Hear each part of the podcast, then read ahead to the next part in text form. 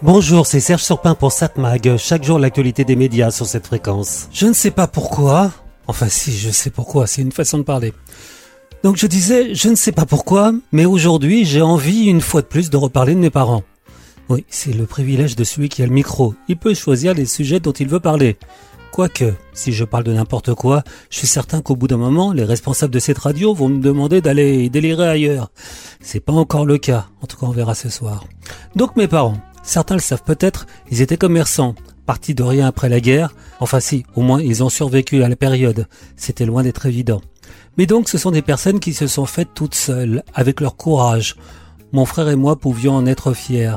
Alors certains me diront qu'à l'époque, c'était plus facile de réussir. Aujourd'hui, l'avenir serait bloqué. Euh, je réponds que on entend tous les jours des histoires de gens qui ont réussi en partant de rien, même sans diplôme.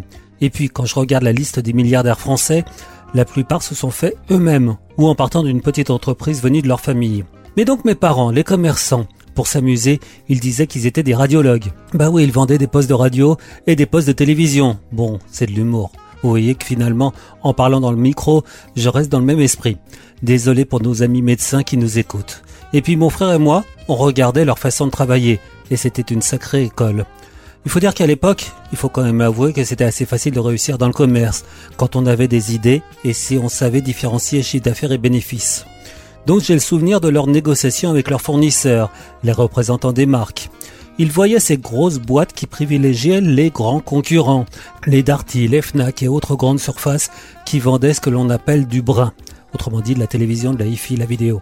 Pour certaines marques, ces gros distributeurs représentaient la plus grosse partie de leur vente, et ils considéraient que vendre à quelques gros, c'était plus facile que vendre à de petits commerçants, qu'ils regardaient avec un peu de hauteur, un peu de dédain. C'était facile pour eux. Beaucoup de ventes, peu d'interlocuteurs pour les embêter dans des négociations longues. Et puis ces gros vendeurs, c'était moderne face à nous les vieux commerçants. Mes parents pourtant les prévenaient. Attention, si vous avez un ou deux clients qui représentent une grosse partie de votre chiffre d'affaires, demain, ne soyez pas surpris s'ils se réveillent et vous disent tel produit que vous me proposez à 100, bah je le voudrais à 50. C'est un exemple. Et comme vous dépendrez trop d'eux, vous devrez céder et vendre à leur prix et non pas au vôtre. Ils avaient raison, mais dans les faits, les fournisseurs n'ont pas changé leur manière de travailler. Résultat, la plupart des grandes marques de l'époque ont disparu. Les Philips, les Thomson. Remarquez, il y avait aussi d'autres raisons. Vous pensez bien qu'à la première occasion, les Darty Nakanko les ont abandonnés au profit des géants asiatiques. Pas de cadeaux, pas de sentiments.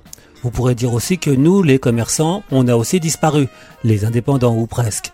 Les nouvelles marques qui ont remplacé les anciennes ont conservé leurs habitudes de mépriser les commerçants. Et puis le métier a pas mal évolué. S'il revenait, mes parents seraient quand même surpris de voir que Darty a été racheté par Fnac. Ah oui, surprise. La concurrence est désormais mondiale. Avec Internet, facile de savoir à quel prix est vendu un produit dans le monde entier. Pourquoi je vous parle de ça? J'y pensais quand j'entends que les paysans dépendent des grandes centrales d'achat, quelques grossistes et quelques chaînes de supermarchés. Oui, il a été apparemment facile de leur vendre des produits, mais maintenant, les paysans sont pieds et poings liés face à eux et n'ont plus que les yeux pour pleurer ou manifester.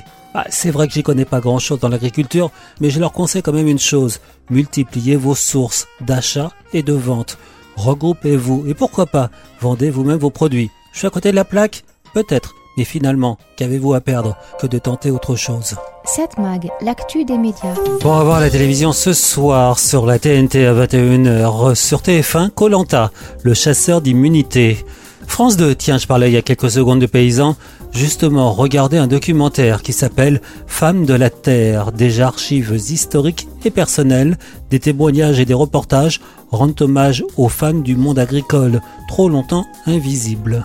Aujourd'hui, je suis en, école d'ingénieur agronome euh, et euh, j'ai plusieurs amis qui, quand je leur dis je finis mes études à la fin de l'année, je vais, euh, je vais enfin pouvoir m'installer. Et on me dit, mais pourquoi tu as fait toutes ces études, finalement, pour faire paysanne Eh Donc ce soir sur France 2 à 21h10, le documentaire Femmes de la Terre. M6, une émission musicale, les 40 ans du top 50, la soirée anniversaire. Tiens, c'est étonnant que ça passe pas sur Canal. Ça avait été lancé sur Canal, le top 50, non? Bon. Arte, un documentaire société. Ikea, le seigneur des forêts. Derrière son image familiale et écolo, le géant du meuble suédois plus gros consommateur de bois au monde, révèle des pratiques bien peu scrupuleuses. Ça vous étonne? Mais j'aurais tendance à vous conseiller de regarder ce soir, eh oui, si vous êtes abonné à Canal+, regardez ce film qui a remporté la Palme d'Or et qui a remporté le César du meilleur film, et d'autres Césars d'ailleurs. Anatomie d'une chute, le film de Justine Triet. Sandra Voiter, romancière reconnue, vit avec son mari et leur fils malvoyant. Au retour d'une balade, le garçon retrouve son père mort au pied du chalet familial. Seule présente dans la maison au moment du drame, Sandra est mise en examen. Alors oui, euh, pour certains, on en a trop entendu parler d'anatomie d'une chute, ça donne pas forcément envie de le voir. Et puis il y a les polémiques qui tournent autour de ce film mais euh, je l'ai vu par hasard dans un avion. Oui, je sais, c'est pas bien, faut pas prendre l'avion, mais je l'ai vu par hasard dans un avion, ce film. Et euh, bah, j'ai été conquis. Tu m'as dit que t'avais entendu tes parents maman t'es sorti de la maison, c'est ça? En fait, j'entendais pas vraiment les mots, j'avais que des bouts de voix, mais ça ah, faisait... oui, mais non, enfin, si t'avais pas les mots, du coup, tu peux pas savoir si c'était une dispute ou pas. Enfin, je sais, je sais ce que j'ai entendu.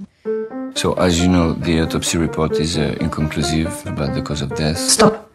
I did not kill him. That's not the point. Il parle de tromperie. I was honest about it. Mais vous l'avez pas été l'année de sa mort avec cette fille avec qui vous l'avez trompé, pourquoi? Il y a quand même quelque chose d'un peu étrange dans cette situation. Vous admettez qu'il était jaloux? Non, I don't know. No, Ah, Allez, écoutez-vous, on a l'impression que vous l'avez trompé continuellement. Quand il commence à se reprocher des trucs, moi je préfère m'en aller. Tu peux pas me dire qui était le plus énervé des deux? Est-ce que vous pouvez nous dire à quoi il fait référence quand il parle du pillage de son œuvre that's not true. Vous aviez déjà frappé votre mari Non. Non, jamais. C'est bien ce qui s'est passé.